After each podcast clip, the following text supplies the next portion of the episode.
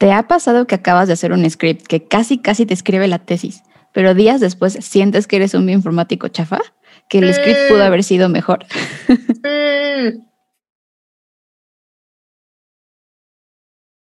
Hola, Tegenautas. Bienvenidos a este nuevo episodio de ATGenomics, el podcast. Los, las y les bioinformáticas les hablan bien a las máquinas, pero no son robots.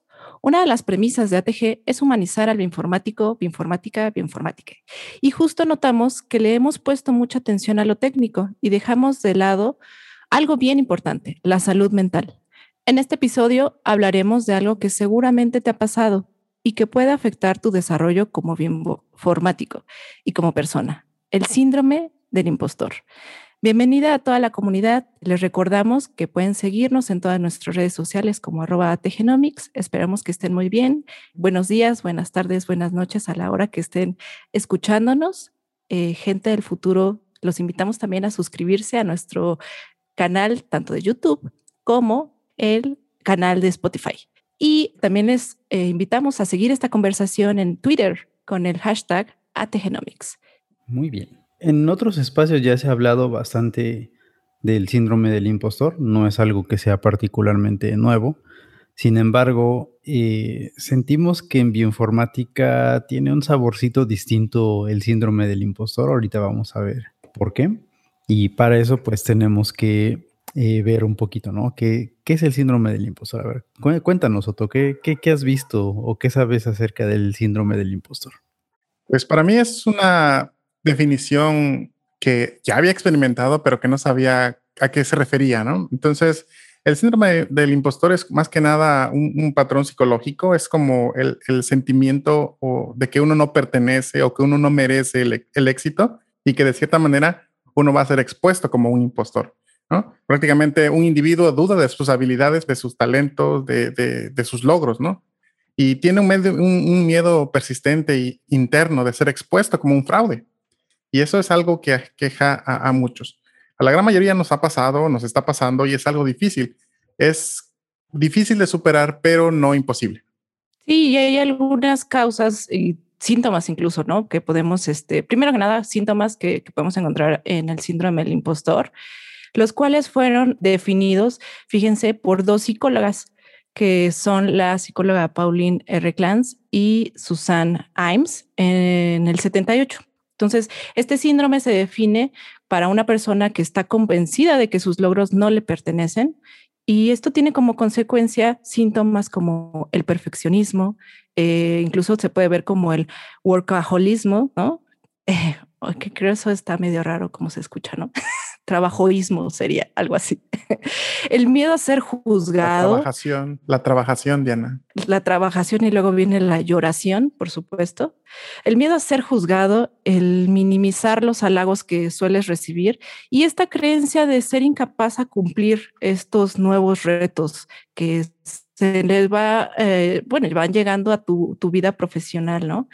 Eh, al día de hoy, bueno, este de este tema, muchos de ustedes lo han escuchado, creo que sí se ha divulgado bastante en muchas redes, es un tema que, ha estado mucho más presente ahora y sobre todo el de la salud mental. Y sabemos incluso que, bueno, ya empiezan a tener como que algunos datos, se sabe que aproximadamente 70% de la población adulta en algún momento de su vida va a presentar síntomas relacionados con el síndrome del impostor o de la impostora. Eh, Cabe mencionar eh, lo que hace rato decíamos, que este estudio lo estuvo trabajando, estuvieron trabajando dos eh, psicólogas y el paper del cual surge esta definición como síndrome del impostor se llama el síndrome del impostor en mujeres de alto rendimiento, dinámica e intervención terapéutica. las autoras lo definieron como una experiencia de individual, ¿no? De, de, las personas a las que evaluaron, que fueron 150 mujeres que estaban en puestos altos y detectaron que esta conducta de infravaloración pues se presentaba pese que ellas eran reconocidas debido a su excelencia profesional, logros académicos, etcétera.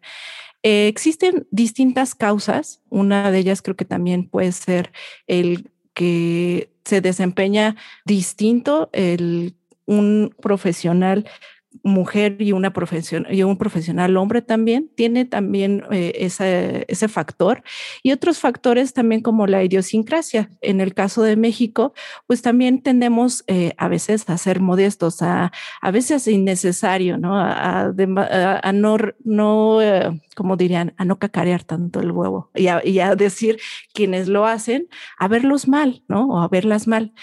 Por otro lado, pues uno de los pilares de la ciencia es pues que también cuestionamos todo. Sin embargo, a veces lo, lo malinterpretamos como que hay que desconfiar de todo, hasta de nosotros mismos. Y también por otro lado, dentro del mundo informático, del mundo de la programación, existen trabajos y hay quienes eh, creen, eh, a partir también de estos estudios, que estos síntomas promueven un mejor rendimiento, que eres más valor, que tienes más valor, bueno, en ese valor está entre comillas también, y que eres eh, productivo basado en que este, estos síntomas y esta cuestión de que no te sientes tan bueno o buena, pues te estimulan o te motivan a hacer, a retarte y a hacer más cosas. Sin embargo, en mi punto de vista, pues creo que depende y creo que depende eh, del entorno, de las condiciones en las que te encuentres, también hacia dónde quieres ir,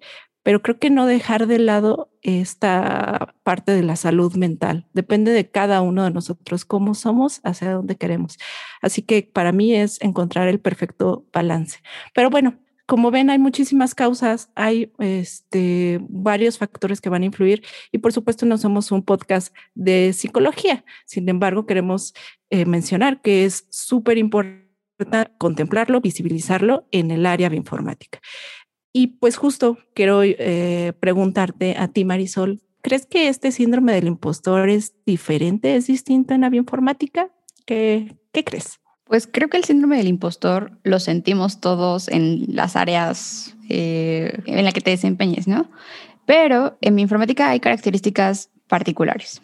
Algunas de ellas que pudimos identificar es que, pues al ser un, un área relativamente joven, existen personas con las que trabajamos, investigadores, que eh, pues están educados en una academia diferente a las nuevas generaciones, ¿no? Y muchas veces se tienden a minimizar los alcances de la bioinformática, los que ahorita, por ejemplo, son, me, gustaría pensar que son más evidentes, por ejemplo, con lo de COVID. O sea, pudimos, o sea, con mi informática pudimos ver todos estos eh, alcances que tiene la bioinformática. Sin embargo, eh, antes de COVID sí, sí llegué a experimentar pues estas circunstancias en las que se minimizaba mucho este trabajo de bioinformático. Otra razón importante donde siento que es particular este síndrome en la bioinformática es cuando eh, nosotros estamos trabajando como el día al día del bioinformático, analizando genomas o manipulando diferentes formatos de, eh, de datos, ¿no? Y gente que es ajena a la bioinformática te ve haciéndolo, ¿no? Y tú, ah, sí, pues esto es lo que hago diario, ¿no? Yo abro una terminal y parseo mis datos y luego gráfico algunas cosas, ¿no? Sí, sí. Y, y, pues las personas que no han iniciado este proceso de formación pues bioinformática se, se quedan muy, eh, pues no, no sé si decir asustados o impactados de eso que hacemos y pues como para nosotros es el día al día, pues realmente siento que a veces le damos menos valor a, todo lo que costó llegar a, que hagamos algo tan rápido, por ejemplo. Y otra cosa que he experimentado yo en mi informática es pues cuando he trabajado con personas que saben mucho, mucho de informática, siempre va a haber alguien que, que, sepa más cosas que tú, siempre, ¿no? Y justo ellos te dicen como, ah, pues esto si yo lo hice, no sé, en, en dos horas, tú que apenas estás empezando o que más o menos le haces la informática, lo vas a hacer en 30 minutos, una fracción de lo que yo lo hice. Y no, no funciona así, ¿no? Todos tenemos diferentes curvas de aprendizaje. En mi informática, pues es más lento, y justo ahí tú te puedes llegar a, tú como estudiante o como persona que está aprendiendo, te puedes llegar a sentir pues pues esto justo, que tú eres el impostor, que realmente tu trabajo pues no, no, lo estás haciendo bien o que seguramente alguien va a verlo y va a decir que, que no está suficientemente bien hecho, ¿no? Entonces, pues Aquí también el impostor es la persona que, intenta eh, hacer esto en 30 minutos cuando no es cierto. Es tu tiempo que literal cada quien lo tiene diferente y hacia arriba, ¿no? Cuando tú ya lo sabes hacer y le dices a alguien, ah, sí, eso sale rápido y no necesariamente pasa, tú estás alimentando ese ciclo. Es un loop de retroalimentación de este síndrome del impostor entre nosotros. ¿no? Eh, Vic, no sé si tú hayas experimentado algo, algo similar. Pues sí, eh, realmente al ser el más añejo del, equipo, eh, me ha tocado experimentar el citromedia desde hace varios años, pero mm, una de las causas que yo he detectado es justamente ¿no? que al trabajar esencialmente con experimentalistas, cuando tú haces bioinformática, pues obtienes un resultado, ¿no? Que puede ser súper chido, súper impactante, que prácticamente dice, esta es la causa de lo que tú estás buscando, ¿no? Pero aunque tú utilices 10 programas, 20 predictores, ah, lo hayas pasado por distintos controles de calidad, lo que obtienes al final es una predicción y tiene un intervalo de confianza. Y cuando te sales de este intervalo de confianza, realmente tú solito empiezas a pensar, ¿no? Así de, híjole, pues es que el programa me dijo que está 99% seguro que esta es la variante que va a causar el desorden, ¿no? Pero ¿y qué tal que el 1% sí se equivocó? Y entonces se te va quedando esa duda y dices, no, no, no, o sea, tienes que confiar en que este, programa está haciéndolo bien porque por eso lo construyeron, ¿no? Y también, o sea, no mal viajarse mucho en el sentido de que si un día no llega a salir esa predicción, pues tampoco es que sea tu culpa, ¿no? Eh, no, no, no, hay que mal viajarse por eh, las, veces que no, que no salen las predicciones, porque justamente son predicciones, tienes que pensar en eso, ¿no? O sea, que no van a tener la, verdad absoluta. Y pues bueno, eh, ya habiendo explicado un poco acerca de qué es, por qué se presenta, este, en esta serie de charlas las tenemos pensadas un poco de dos formas, que es contarle al mundo lo que nos ha pasado, ya con nombre y apellido de a Víctor Flores le pasó esto, para que vean pues que si bien ahorita afortunadamente eh, estamos haciendo un proyecto que está chido, nos costó mucho trabajo llegar a esto y nos costó muchos tropiezos poder creernos un poco todo esto que estamos haciendo, ¿no? Entonces, pues vamos a empezar con cómo cada uno de nosotros ha experimentado el impostor dentro de nuestras propias vivencias. A ver, Marisol, cuéntanos. Vale, pues creo que tengo algunas muy puntuales. Eh, voy a iniciar con la más reciente. Em, pues justo, creo que Diana lo mencionó, el síndrome del impostor últimamente lo hemos escuchado más. Yo antes al síndrome del impostor le llamaba estoy nerviosa, ¿no? Estoy nerviosa y tengo inseguridades y así se quedaba. En cuanto empecé a escuchar más de este tema, se empezaron a abrir comunidades eh, sobre sus experiencias, empecé a, pensar, claro, eso que sentí era el síndrome del impostor, más bien el síndrome de la impostora en mi caso. Eh, entonces empecé a, a detectarlo más seguido, ¿no? Me sentía insegura, pues porque siempre que vas a hacer algo nuevo o incluso no tiene que ser nuevo, algo que ya has hecho y te sientes un poco insegura de tus habilidades, eh, pues justo, justo ya lo identifiqué, ya, ya sentía, esto es el síndrome del impostor. Y esta es una vocecita en mí que no estoy pudiendo controlar ahorita, ¿no? Y en mi caso particular, pues me causa mucha ansiedad, incluso cuando ya sé que es el síndrome del impostor. Y en mi caso particular también, como que esa ansiedad no me permite trabajar a gusto cuando, por ejemplo, tengo un evento o algo, eh, un taller que enseñar, me, me deja en un estado de ansiedad que no me permite trabajar. Hasta que de repente llega la presión del evento y, y ya estoy trabajando, pero bajo un, una dinámica no saludable y pues ya, eh, logro, o bueno, eso es lo que he detectado algunas veces que me, que me sucede. Logro hacer el trabajo, expongo y las críticas son buenas, ¿no? Y entonces e, ese síndrome del impostor solamente me perjudicó. Entonces les, les, voy a contar uno, uno justo muy, muy parecido a lo que les acabo de relatar. Me invitaron a dar un, un meetup, de estos meetups donde pues muchas personas eh, pues están invitados y yo no sabía quiénes iban a asistir, si, o sea, si, si lo que yo estaba preparando iba a ser suficiente para ellos, ¿no? O sea, tenía todas estas ideas en mi cabeza y pensé, justo como, es que esto, esto que estoy sintiendo eso es una ansiedad de que no sé si va a ser suficiente mi trabajo, mis conocimientos para lo que ellos están esperando. Y para acabarla, se publicó el, el evento.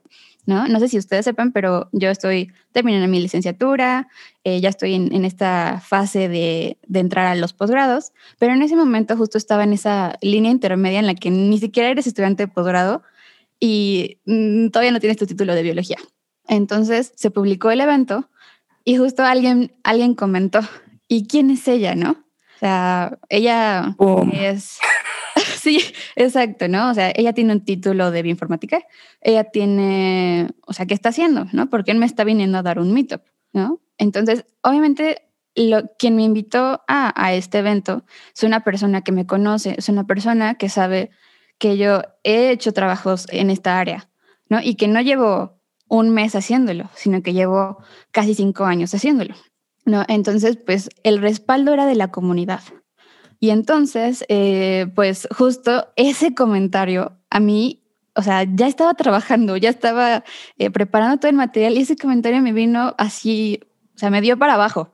¿no? Empecé como a pensar, es que sí es cierto, no tengo un título, ¿cómo voy a respaldar mis conocimientos? O sea, voy a defraudarlos a todos. Entonces empecé como a sentir, a sentir este síndrome del impostor, pero exponenciado solo por un comentario de una persona que ni siquiera tenía su nombre, ni siquiera el nombre, apellido de una persona real. Usó como un alias o un seudónimo de quién es esta persona cuando, cuando lo comentó. Y así mm. fueron como tres días, ¿no? Tres días en, que, en los que me sentí pésimo. Y llegó, llegó una persona dentro de esta área de informática que, que yo admiro mucho y le contestó, le respondió. Nadie, nadie, nadie se había atrevido a responderle, ni yo. O sea, mucho menos yo, ¿no? En ese momento como que mi, mi autoestima estaba bajo, no, no, no tenía esa fuerza para, para, responderle. La comunidad me respalda, ¿no? La comunidad de, de esta, eh, de este evento me respalda, pero esa persona, esa ella persona, eh, comentó, ¿estás muy al pendiente de lo que está haciendo Marisol? Sea, ¿qué necesita su título? ¿Qué? Se puso como a defenderme, ¿no? En una serie de comentarios, ni siquiera fue como uno. Y, y yo sentí como, como, wow, o sea, una persona que realmente yo admiro en esta área me está apoyando porque sabe o le ha pasado a ella también, ¿no? Entonces me sentí como, como con un montón de emoción. Dije, sí es cierto, sí puedo. O sea, no si ella cree que, que puedo, yo puedo, sino yo sé que yo puedo. Y gracias a ti, bueno, a ella, dejé de sentir eso. Como ella me recordó el valor, las experiencias que he tenido y eh, encontré justo esta fuerza para seguir, ¿no? Y, es una cosa tan, tan chiquita, tan insignificante que alguien podría ver, pero que realmente a, personas que estamos en formación y que apenas estamos como apareciendo en, en estos eventos, importan, importa saber que, que haya afuera alguien que le pasó que tuvo que experimentarlo y que ahorita te está apoyando y está ahí, ¿no? Te dice, sí puedes. ¿No? Entonces, esa es una de las experiencias. o las otras dos, eh, pues, tienen que ver mucho con mm, el trabajo que, que, he realizado en laboratorios, ¿no? Son como dos caras de la misma moneda, que también mencioné un poquito hace rato. Este evento donde tú llegas, sabes hacer bioinformática y, y alguien eh, pues no sabe, o sea, bueno, tu, superior o tus superiores no, no entran tanto en esta área y pues tú trabajas, tú sabes que tienes que hacer pues un script, tienes que, sabes que tiene que tener cierto orden, lo comentas, no sé, bueno, pueden llegar, puedes llegar a tardarte una semana o más, ¿no? Y es, es gran, eh, pues fue tu tiempo invertido en este script súper bonito, súper limpio, incluso hasta eficiente si quieres. Y ya lo tienes, sacas el resultado y el asesor o la asesora o el supervisor o supervisora te dicen, ¿por qué te tardaste tanto? Yo solo quería un resultado. No importa qué tan eficiente sea el script, no importa qué tan bonito, qué tan limpio, en qué lenguaje lo hiciste, yo solo quería un resultado. Y bueno, yo como persona, pues eh, sí, sí, he llegado a sentir que, que pues entonces mi, mi, trabajo, mi, o sea, el valor de mi trabajo, pues no es realmente no, no, no vale mucho, ¿no? Y bueno, entre la comunidad de estudiantes que, pues, que sabemos y hacemos informática, si tú eh, les muestras este script, te dicen, órale, fue mejor que el pasado, o órale, le metiste esto, yo no sé meterle esto, ¿me, me ayudas? Justo es una gran diferencia, pues no, no solamente generacional, sino de quién hace y quién no hace bioinformática y quien sabe lo que implica hacer ese trabajo que tú hiciste. Solo, bueno, ese, ese tipo de personas son las que van a valorar y no porque la otra persona te haya dicho que no, no fue, o sea, lo quería más rápido y solo quería como unas cuantas cosas en Excel, pues no por eso tu trabajo eh, no vale, ¿no? O sea, justo ahí sientes el síndrome del impostor. Y la última justo es en una diferencia donde alguien sabe mucho de informática y tú tienes tus habilidades, tú sabes cuánto tiempo tardas o no en, en cierto trabajo, ¿no? Y esa persona pues tiene esta idea de que todo va a salir rápido porque pues a él o ella le sale rápido. ¿No? Entonces yo sí me he sentido pues mal cuando, cuando no lo hago tan rápido como me dicen que debería, ¿no? Entonces pues sí, sí he sentido ese síndrome del impostor en ese tipo de, de circunstancias. Y pues sí, esas son en corta como las que más me han afectado las circunstancias que más me han afectado con el síndrome del impostor, que ya ahora identifico gracias a que muchas personas en muchas redes, muchas comunidades se han abierto a hablar de, ello, ¿no? Tal vez ahora tú lo puedas identificar, sepas que todos nosotros lo experimentamos por más años que llevemos haciendo bioinformática y que lo, o sea, entre nosotros hablamos de ello y eso hace que tengamos eh, habilidades para enfrentarlo mucho más variadas que que solo que te consuma la ansiedad de, de tenerlo y que la presión te haga resolverlo rápido, ¿no? Definitivamente hay, hay formas ahora de, de, vencerlo. Y pues sí, esas son en mi experiencia algunas de las, de las vivencias con síndrome del impostor. Pues eh, vamos a estar platicando justo cada uno un poco de nuestras vivencias. Por ahí creo que, a ver, Otto, cuéntanos. Uy, no, tengo, tengo varias por ahí en, en, mi, en mi historial. Tantito antes de que empieces, nada más para invitar a la comunidad que nos está escuchando, pues estamos hablando justo de lo que nos ha pasado. Puede ser que se haya replicado en ustedes o, o algo les resuene, ¿no? Este, sí. les pedimos que pues sigan esta conversación también en, en Twitter, con el hashtag o eh, arrobando a Tegenomics para que podamos seguirlo. Y justo algo que lo que dijo Marisol, parte es ayudarnos, eh, hacerlo visible, ¿no? O sea, depende tal vez mucho de la salud mental en la que estemos cada uno de nosotros, en qué tanto te va a impactar o no, cómo esto te impulse o no. Pero este, creo que es importante que identificamos, pero también empezamos a ayudar, ¿no? A ayudarnos. Entonces, bueno, ahora sí, Otto. Cuéntanos. Eh, bueno, lo que voy viendo es como un patrón en, entre sentir o, pensar estas cosas. Uno es que es disparado por agentes externos, ya sean comentarios o actitudes eh, tóxicas o discriminatorias de parte de ciertas personas. Y eso nos empieza a, a generar ese ruido en nuestra cabeza, ¿no? Y aparte es empezar a dudar acerca de uno mismo.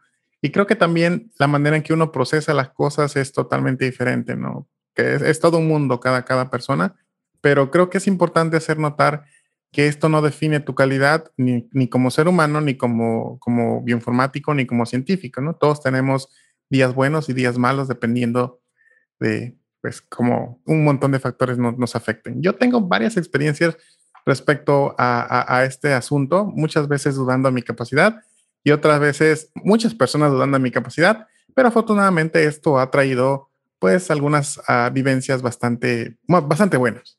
¿no? Eh, me acuerdo que en varias de mis, de mis evaluaciones, sobre todo en el posgrado, me decían, no, es que tú eres así, así, así, nunca vas a conseguir trabajo, nunca vas a hacer esto, nadie te va a contratar, entre otras cosas peores.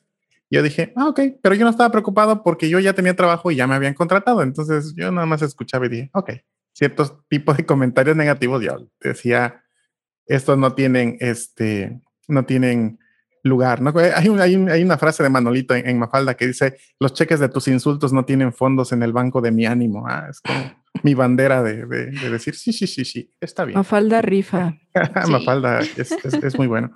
Eh, pero también yo he dudado acerca de los resultados que, que tú generas, ¿no? Entonces, esto en cuestiones de evaluación, ¿no? Hay veces que tu evaluación va a ser muy buena y hay veces que no tanto, ¿no? Pero si uno, uno va avanzando poco a poco, confiando también en, en, que uno no está solo, ¿no? Buscar siempre ayuda en cuanto a cuestiones técnicas, si tienen alguna duda, pues hay que ser honestos también de decir, oye, creo que no estoy seguro de esto, no, no estoy seguro si este sea un buen resultado y, y buscar ayuda también con otros compañeros creo que, que, es este, bastante, bastante bueno. Pero cuando eh, uno está luchando con este tipo de, de, cuestiones, yo creo que la manera en cómo lo afrenta es siempre traicionera, porque ese es el, el engaño del, del, síndrome del impostor, ¿no? Es, es una ilusión, pero está ahí y te afecta.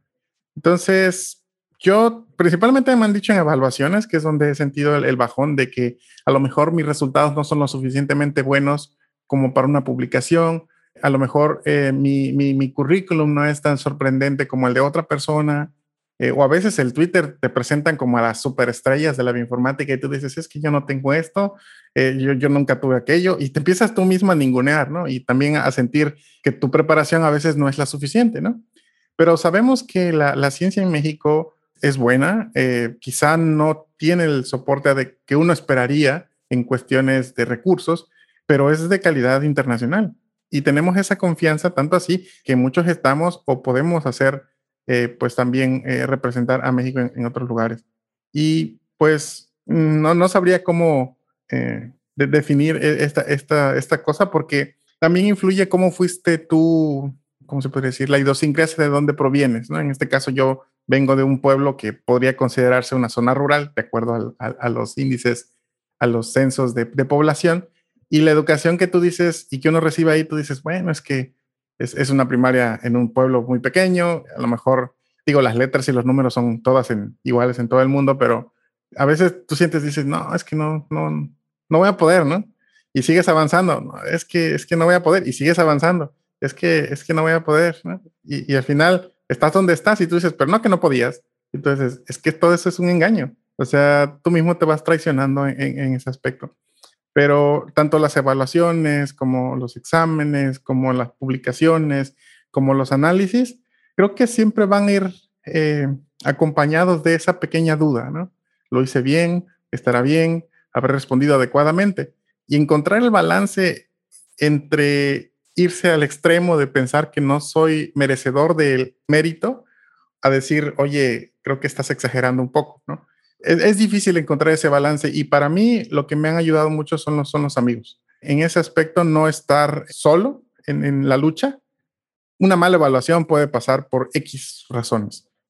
A veces te pueden preguntar algo, tú dices, no, no, no es que uno sea tonto, es que simplemente en ese momento, en esas circunstancias, algo pasó y, no pude responder, o se me olvidó la respuesta, o no sabía qué era ese análisis, o cometí un error en el, en el manejo de los datos, ¿no? Puede pasar.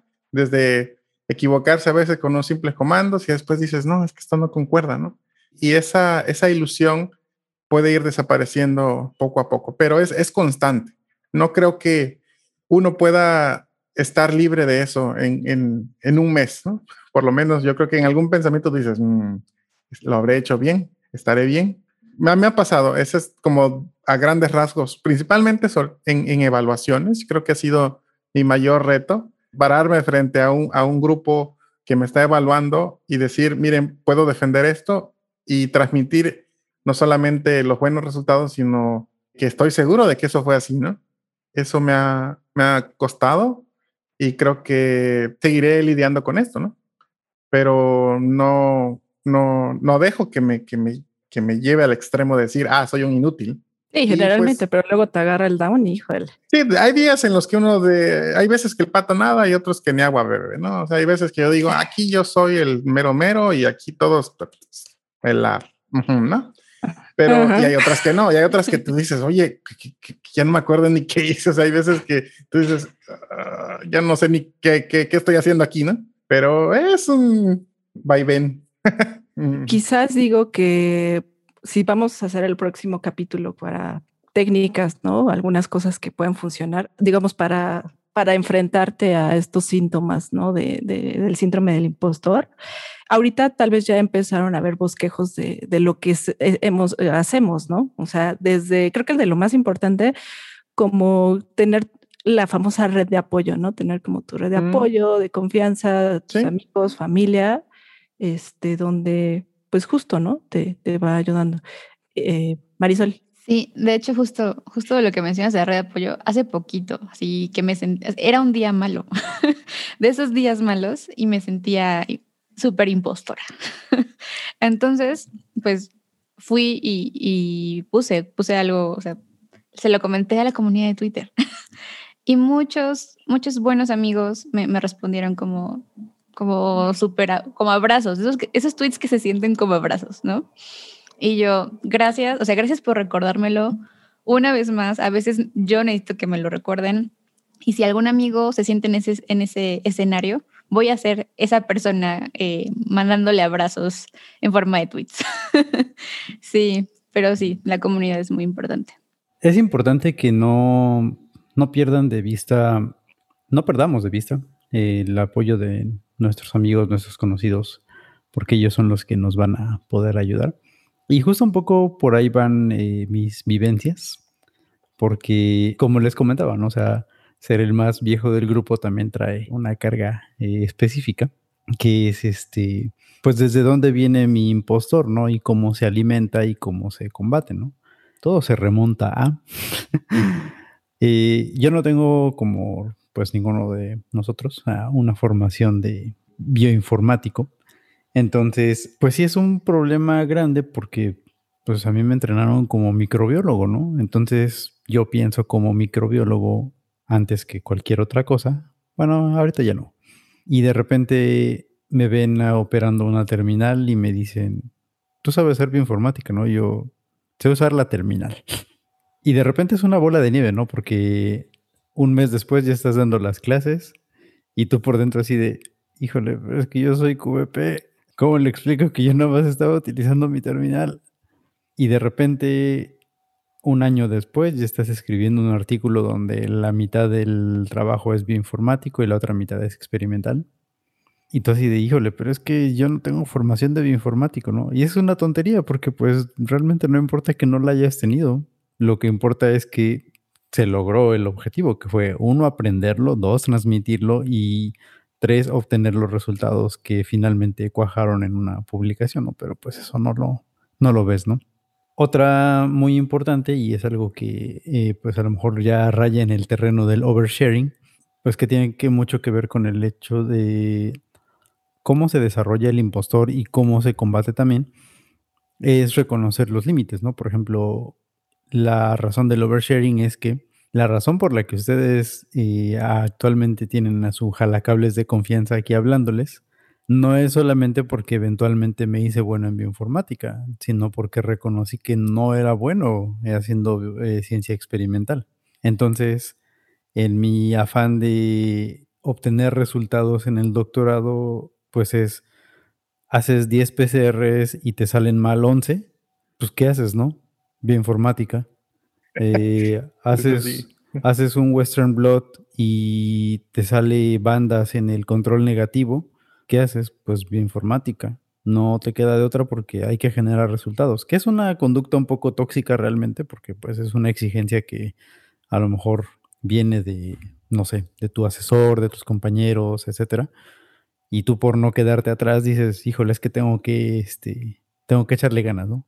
Afortunadamente eso se logró algo bueno, que fue, ah, pues sí, que me logré especializar en la bioinformática y es una buena forma de combatir un poco el, el impostor porque es, ok, no pasó nada, no la armaste como experimentalista, rífate como bioinformático, ¿no? Un bioinformático impostor porque de repente vuelve esta, e, esta cosa, ¿no? De, pero es que no tienes formación de bioinformático, ¿no? Entonces, pues, e, e, esa es una, ¿no? Una de las, eh, de las ancestrales. Eventualmente, pues bueno, ya me fui haciendo otras cosas y ah, para fortuna mía, pues encontré trabajo, eh, varios trabajillos por ahí. Pero una de las cosas que también alimenta mucho al impostor es que te quedes haciendo una sola cosa. Y eso como programador no lo puedes permitir, ¿no? Porque pues un programador tiene que explotar eh, varias cosas, ¿no? Que es nuevas plataformas, nuevos lenguajes, nuevos todo, ¿no? Entonces, quedarse haciendo lo mismo siempre sí va a alimentar mucho al impostor, ¿no? Porque ves a tus compañeros y dices, híjole, pues es que yo antes le daba clase. Yo antes, este, eh, él me preguntaba, ¿no? Yo, y ahora yo le pregunto. Y ya llevo un año haciendo la misma cosa, con resultados, desde luego, ¿no? Pero un año haciendo la misma cosa. Y entonces dices, híjole, pues es que en realidad sirvió esta autoformación que tuve de bioinformático. Y pues la forma de combatirlo es ver qué impacto tiene esto que aunque sea rutinario, eh, es, es, bonito, ¿no? Que en este caso pues era eh, ensamblar genomas, este, detectar variantes genómicas y decir, bueno, pues a lo mejor yo no voy en un artículo, pero estoy ayudándole a médicos a hacer diagnósticos, ¿no? Y ese diagnóstico va a cambiarle la vida a un paciente. Entonces, sí, es algo rutinario, pero no por ello menos impactante. Entonces, darse cuenta de ello es importante para ver que no es un impostor el que hace la misma cosa siempre. La logra hacer siempre y la logra hacer fácil porque requirió talento y requirió práctica eh, obtener ese talento para, para hacerlo en tiempo y forma. Entonces, pues sí, o sea, créansela, a mí me pasó, me sigue pasando, pero pues se lucha por, por ello. Para que no, no afecte tanto. Y ya a más recientes, tratar de tú como científico, pues darte cuenta de toda la magnitud que puede tener alguno de los proyectos en los que estás involucrado, porque pues cuando a ti te contratan, te dicen, este va a ser el proyecto, estos son los entregables que, esperamos, esto va a ser tus roles que vas a cumplir, y etcétera, etcétera, etcétera. ¿no? Entonces, en papel se oye bastante bien porque sabes qué es lo que vas a hacer y llegas al trabajo y lo haces, ¿no? De repente, pues dices, bueno, y todo esto que estoy haciendo, ¿cuál es la importancia que tiene, ¿no? Entonces ahí conviene mucho pensar multidisciplinariamente porque como bioinformático, realmente lo que tú hagas va a tener un impacto local, va a tener un impacto en tu comunidad y va a tener un impacto a gran escala.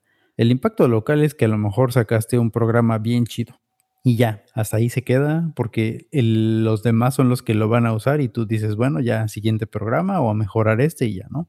Pero los usuarios que usan este programa son los que le van a sacar jugo y van a decir, ah, caray, se podría hacer esto y esto y esto. O si generas eh, datos genómicos, como fue en mi caso, es bueno, pues para mí es obtener una secuencia de nucleótidos y ya, ¿no? Que no tenga errores, que esté bien estructurado y se acabó, ¿no?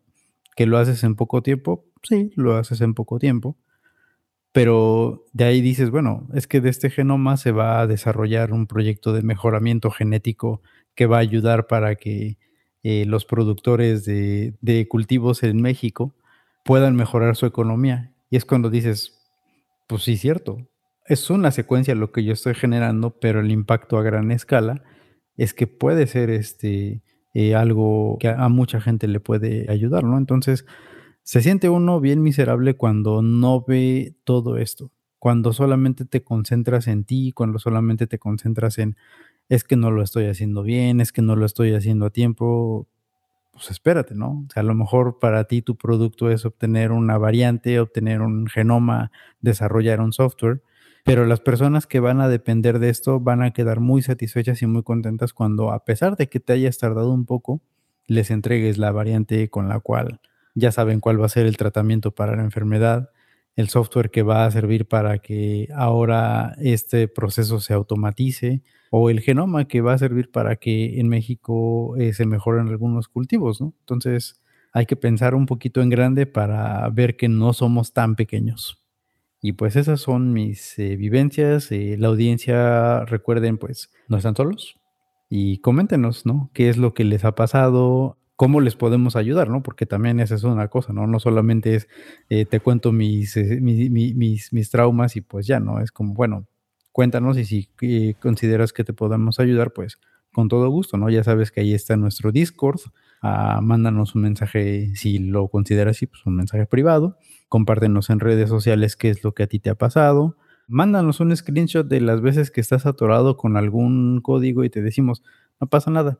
Es un error que a todos nos ha pasado. Hazle así, así, así y vas a ver que te puedes quitar de, ese, de, de esas dudas que tienes eh, encima y salir de tu, este, del impostor que estás teniendo en ese momento. Y pues, no sé, este, Diana, si nos quieras compartir alguna de las cosas que te han hecho sentir impostora. Sí, sí, sí. Uy, hartas, todavía, toda la vida. Ah. Ahorita nada más rápido de lo que mencionabas, este, me preguntaba, ¿el síndrome eh, del impostor forja el carácter? Porque había un discurso ahí entre que me impulsa y voy haciendo otras cosas, este, no sé, digo, le puede funcionar creo que distinto a cada uno, pero creo que una de las conclusiones que se puede dar de toda esta difusión acerca de la salud mental, acerca de como tal, creo que del síndrome del impostor, que ha sido como el más famoso dentro de las de síntomas de pues problemas de salud mental, es que justo se ha hecho evidente la necesidad de acudir, de revisarte también esa parte, ¿no? Porque puede ir de lado temas como de, no sé, este, pues ya cuestiones un poco más psicológicas y de nuevo no somos psicólogos, pero temas que están relacionados tal vez con otros tipos de trastornos, eh, no necesariamente porque tengas un trastorno también está mal, o sea, si es parte de, o sea, si también tienes un trastorno en el intestino, creo que es válido también tener algo así mental, entonces digo, es parte de todo, somos súper integrales. Eh, hay gente que lo toma como que el síndrome del impostor y estas cosas de presionarse, ansiedad y demás, lo toman como fuerza para ser este, más productivos y el rollo. Vic.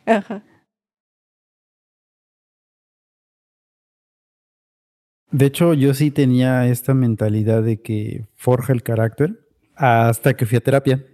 Porque, o sea, mi mecanismo de, mi coping mecanismo para el impostor es, ahora lo voy a hacer mejor, ¿no? Y tengo que poder con este problema para poder eh, creérmela, ¿no? Para decir, sí, soy el bioinformático que creo que soy. Sí ayuda, pero es una solución, es un curita, es una solución muy temporal que realmente te va a meter un poco más en el síndrome porque vas a, ya después no va a ser no va a bastar un problema pequeñito para que te sientas este, eh, satisfecho, ¿no? vas a tener la necesidad de resolver problemas cada vez más grandes para decir, sí, soy la persona que creo que valgo. Y no es cierto, o sea, tienes que hacerte la idea de que todos los problemas a los que te enfrentes van a tener su propia magnitud y ningún problema es pequeño. Hay una delgada línea, sí. Exacto, entonces sí ayuda, pero es una solución muy, muy, muy transitoria. Vayan a terapia y no se queden con esa idea porque puede ser media tóxica. Les va a ayudar, pero solo en cierta medida. Sí, y justo ese ciclo vicioso a veces te puede llevar a saturarte de muchas cosas o de el que el perfeccionismo justo te, te abrume con una idea de lo que tiene que ser y eso lleva en consecuencia a lo que también tenemos que hablar eventualmente, que es el burnout, ¿no? Oh, de, sí. de toda esta saturación de trabajo que te lleva a un estado cansado, harto, triste, y, y, es todo lo contrario a lo que tú buscabas, que era sentirte como satisfecho, ¿no? O sea, que se vuelve una adicción estar constantemente trabajando a ese ritmo. Pero bueno, eso ya lo platicaremos en otro mm. podcast probablemente. Díganos qué quieren escuchar, coméntenos en las redes. sí, y bueno, yo quería mencionar como que esa pregunta, porque me surge también el punto de ir relacionarlo con bioinformática en cuanto a veces el bioinformático lo vemos como el todólogo. Tiende a hacer eso, eh, a la todología. Y entre eso y que dicen, ah, no, pues entre más retos y te vas sigue, este, formando y demás, yo creo que está bien, pero hay que tener su pausita para pensarlo, para enfocarte. Se vale también decir, bueno, cuento con estas habilidades y me voy a ir tal vez a trabajar este, interfaces con JavaScript o con, este, con PHP mejor, este, no sé, como quieran, ¿no? O bien este, ORs, según sus gustos y, y demás. Pero el punto es, este, hay, hay técnicas en las que podemos enfocarnos y, bueno, estaba pensando mientras ustedes hablaban eh, de mis experiencias.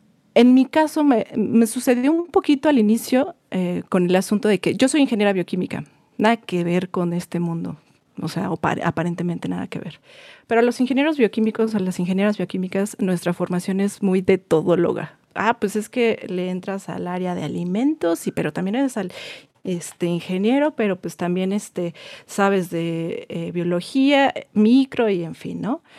Entonces, a mí me sucedió en el punto de, eh, al momento de egresar tanto de, de la licenciatura como también de la maestría, en el punto de sentirme no preparada todavía a lo que se supone que me dijeron que iba a poder era así grandísimo. Y ahora también recordar que venimos de, somos producto de una generación, varios, de que los papás tal vez no estudiaron. Y entonces es también viene una carga de, híjole, pues es que mi hijo o mi hija este, es ingeniera y del Politécnico y échale más, ¿no? O sea, finalmente también traes esas, esas cargas extra. Eh, en fin, entonces en los primeros trabajos era el no aplicar tal vez de un inicio a vacantes que otras personas aplicaban, que también en teoría eh, teníamos el mismo nivel de conocimientos y, demás, pero pues que a la mera hora otros se, atrevían este, más, ¿no?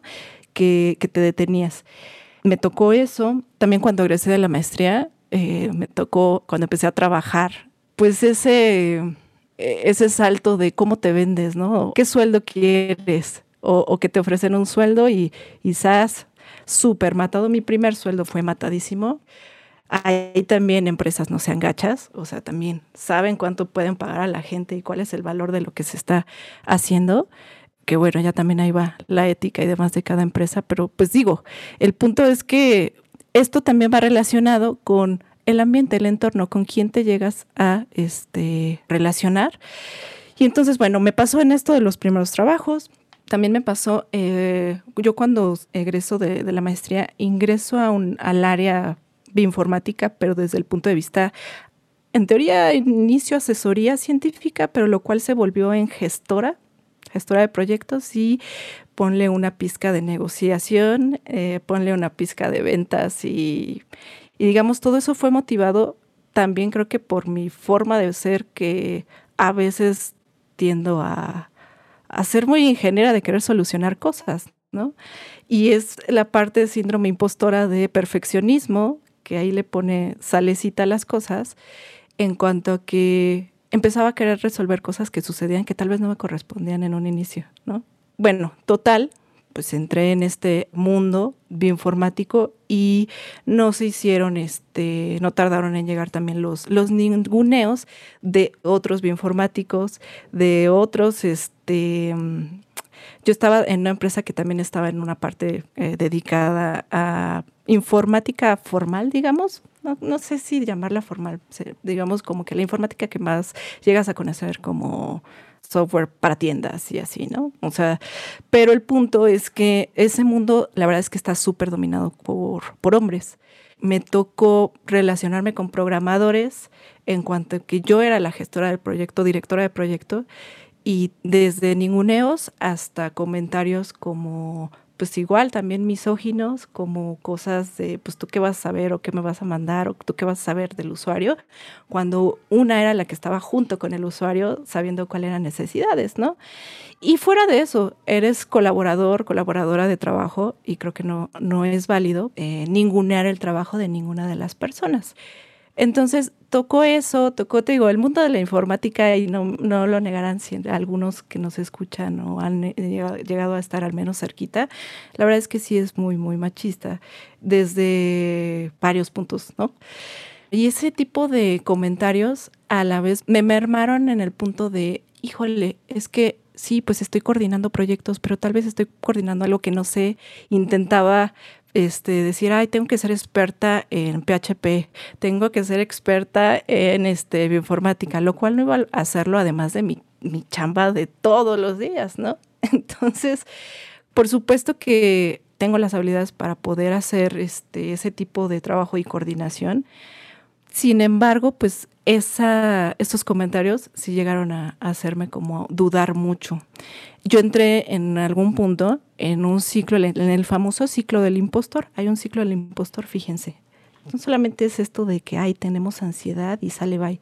En el ciclo del impostor empieza, se inicia un proyecto, Se te asigna una tarea, empiezas con dudas, preocupación, ansiedad, porque híjole, este, eh, para empezar, ¿cuándo lo comienzo, no? Porque empiezas a postergar, ¿no? Con esa ansiedad, dudas y preocupación, ya sea este, postergas o este, te pones súper perfeccionista con eh, la preparación, que también tiene que ver con la postergación, ¿no? Después, en algún punto llega ese logro, lo haces, tal vez no lo, hiciste perfecto, pero lo hiciste. Viene, digamos, el, el, alivio, pero luego viene de nuevo en tu mente eh, ese feedback negativo de, no, pero tal vez no lo hiciste tan bien y empiezas a juzgarte, ¿no?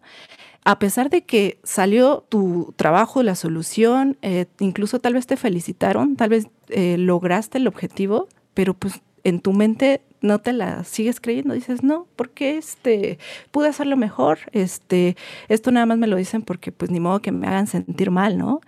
Y luego viene pues este, que ignoras eso y justo te vas más hacia el feedback negativo. Y ese sentirse un fraude, dudas consigo misma, son lo que van juntándose en esa bolsita en la que luego llega otro proyecto, llega otro reto y ¡pum! pues vuelve este ciclo de, del impostor, ¿no? Con todo esto que estoy diciendo, eh, creo que una de las cosas importantes es cuidar el ambiente donde te desarrollas, donde estás trabajando, tomar tal vez un eh, momento para pensar qué tan este, tóxico puede llegar a ser, si te está haciendo daño, si te tienes que alejar de, de ahí, también de tomar prioridades, qué es lo que quiero para mí, no solamente por quedar bien con lo que se supone que debo de quedar por lo que se supone que los demás este, están esperando, que a veces son solamente ideas tuyas, ¿no? Y bueno, otra de las cosas que puedes hacer es ir registrando. Hay muchas técnicas, pero pues ir registrando tus, tus logros. Y eso creo que a mí fue como parte de lo que me hizo funcionar o salir como de este ciclo, que no he salido totalmente, vuelvo de vez en cuando, ahí me visita, ahí va a estar, lo reconozco, pero pues al menos ahora digo, bueno, tengo registrado, tengo mi, libreta, tengo un calendario, veo, ah, mira, hice todo esto. Inclusive hay apps, a ver si para el próximo capítulo les muestro apps que justo te ayudan a ir revisando tus progresos e irte los reconociendo. Finalmente, pues bueno, creo que eso era lo que quería mencionar. Y por supuesto, emprender la gente emprendedora tiende a llegar a este tipo de cosas del, síndrome, pero las soluciones creo que van de la mano con, cuidar la salud mental, ir al psicólogo, saber eh, que existe también gente que lo tiene.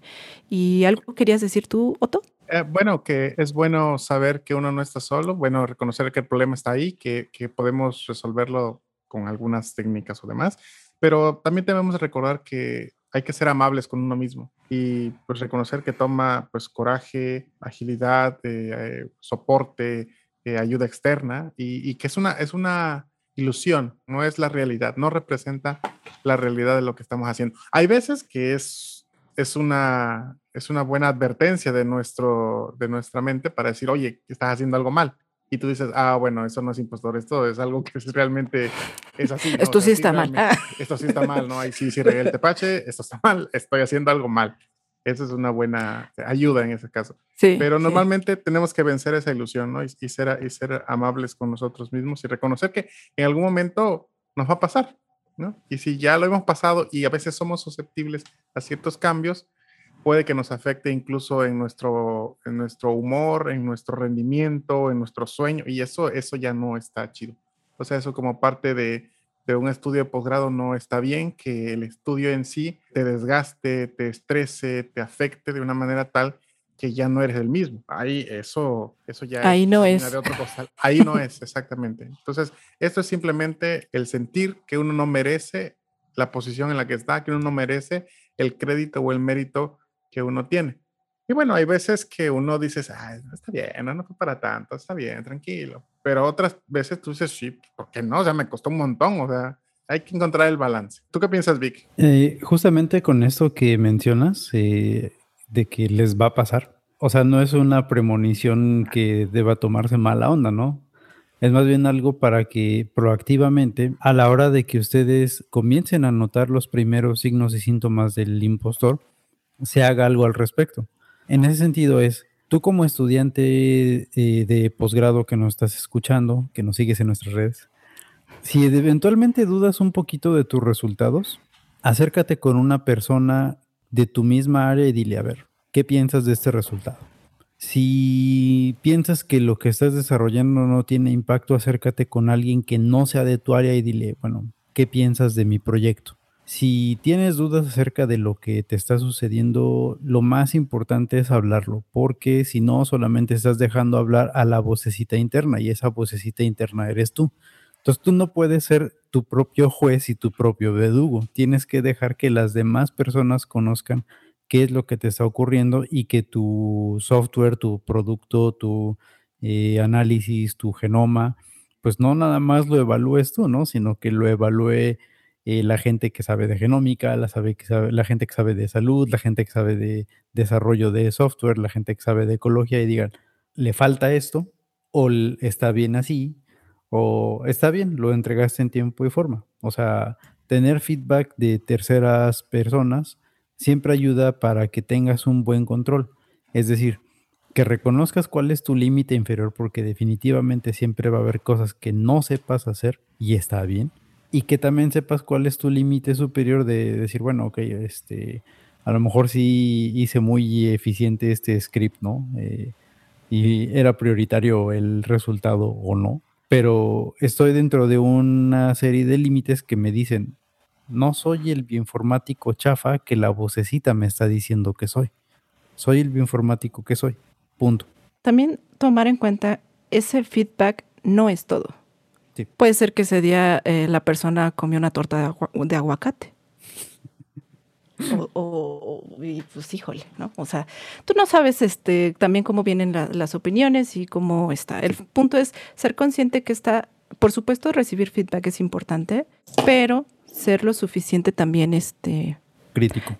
crítico de, bueno, ok, dices esto, pero yo también me identifico, yo sé que tengo valor por esto, por esto y por esto. Para mí eso significa valor, ¿no? Pero es un proceso. Y hagan comunidad, acérquense a los ategenautas, los ategenautas del, del, mismo Discord, de la comunidad que incluso vayan conociendo gracias a nuestro canal, ya sea YouTube, Spotify o el mismo Twitter, que ahí hay mucha banda. Gracias, banda por ahí pueden conocer gente, ¿no? De, oye, este, hacer este, colaboraciones, como lo que tú dices también, Vic, este, creo que, que es bastante válido obtener la opinión de, de, los demás, pero también ubicarse y identificarse en qué punto estás. Sé que no es fácil, sé que diciendo todo esto es, ay, sí, hasta esta lista, o sea, juntar cada uno de estos puntos no va a ser sencillo, es un proceso. Bueno, eh, no sé si hay algo más que quieran este, agregar, eh, Marisol, Otto, Vic, algo más que se les se nos haya pasado. ¿Qué es lo que más creen que entonces se recupera de aquí, de esta plática? No eh, de aquí directo al psicólogo. Ah, no están solos. No están solos. Cuando vean algo que les gusta de alguna persona, díganlo, porque no saben cuánto, cuánto necesita esa otra persona que alguien le haga ver, ya sea una buena crítica o un cumplido. Y con buena crítica me refiero a dar las, las críticas de una buena forma, de una forma empática, de una forma que lleguen mensajes sin ser agresivos, porque luego se, claro.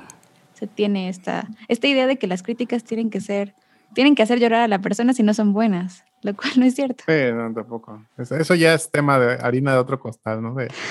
sobre todo en el ámbito académico, que se toma como que mientras más estricto o más demandante sea algo, o alguien o un grupo es como que, wow, o sea, no debería ser así. O sea, a la, en cuanto a esto del síndrome de impostor, yo sería que no estás solo y que hacer las cosas bien toman tiempo. Inclusive para uno que lleva varios años en este ámbito, hay veces que tú dices, bueno, sí lo puedo hacer, pero a veces no me sale como yo quisiera. Y uno tiene que evaluarlo. ¿Quiero hacer bien detallado o lo quiero hacer rápido? Si lo hago rápido no va a salir tan bien y elegante, Obviamente el resultado tiene que estar pues con ciertos criterios, pero siempre va a andar uno dudando de decir, eh, esto fue bueno y hay veces que es demasiado bueno y dices, ah, caray, esto es demasiado bueno para ser verdad, entonces hay que checarlo, hay que hablarlo, hay que ver la bibliografía y demás, compartirlo con alguien más, porque quedarse con esa idea uno solito es, es, es traicionero, es traicionero. No, no, no que esté bien o mal, es, es traicionero, es, o sea, de ahí que el problema del impostor sea tan frecuente porque pues, es una ilusión y simplemente hay que eh, darla a conocer y decir, ah, mira, sí, estaba bien, realmente pues regué el tepache, no era así, y pues ni modo, ¿no? Sí. como estudiante en algún momento decir, pues no lo sé, ¿no? No, no sé cómo se hace, no sé, no sé, a ver, ¿quién me ayuda? Y ahí es donde estamos nosotros. Desde, desde la perspectiva TG surge cómo podemos nosotros enseñar la bioinformática a la comunidad como nos hubiera gustado que nos lo hubieran enseñado, ¿no? Tanto en cuestiones prácticas como en comandos, como en estrategias de enseñanza. Eso es lo que queremos transmitir, que haya confianza para hacer preguntas tontas, para hacer preguntas absurdas, porque para eso estamos, porque nosotros también las hicimos en su momento, y qué mejor que hacerlas en este ámbito. Nosotros nos despojamos mucho de los grados para poder decir, mira, estamos al mismo nivel, nosotros queremos enseñar, queremos compartir, y aquí estamos como comunidad. Tenemos el Discord, tenemos el YouTube, tenemos los capítulos que estamos eh, anunciando ahora en el Spotify, y también eh, en Twitter, ¿no? Entonces, búsquenos, estamos aquí para lo que podamos ayudar y pues seguiremos avanzando juntos. Perfecto. Digan no al impostor o a la impostora y también conozcan a su impostor o impostora. Que sepas que no estás solo en este mundo informático mágico y maravilloso y que sí se puede superar. Digo, que es un proceso. En realidad creo que pensar en que se puede superar, tal vez, digo, no, no, no va a llegar al punto en el que no tengas nada de impostor o impostora para por lo menos no dejar tanto daño, ¿ok?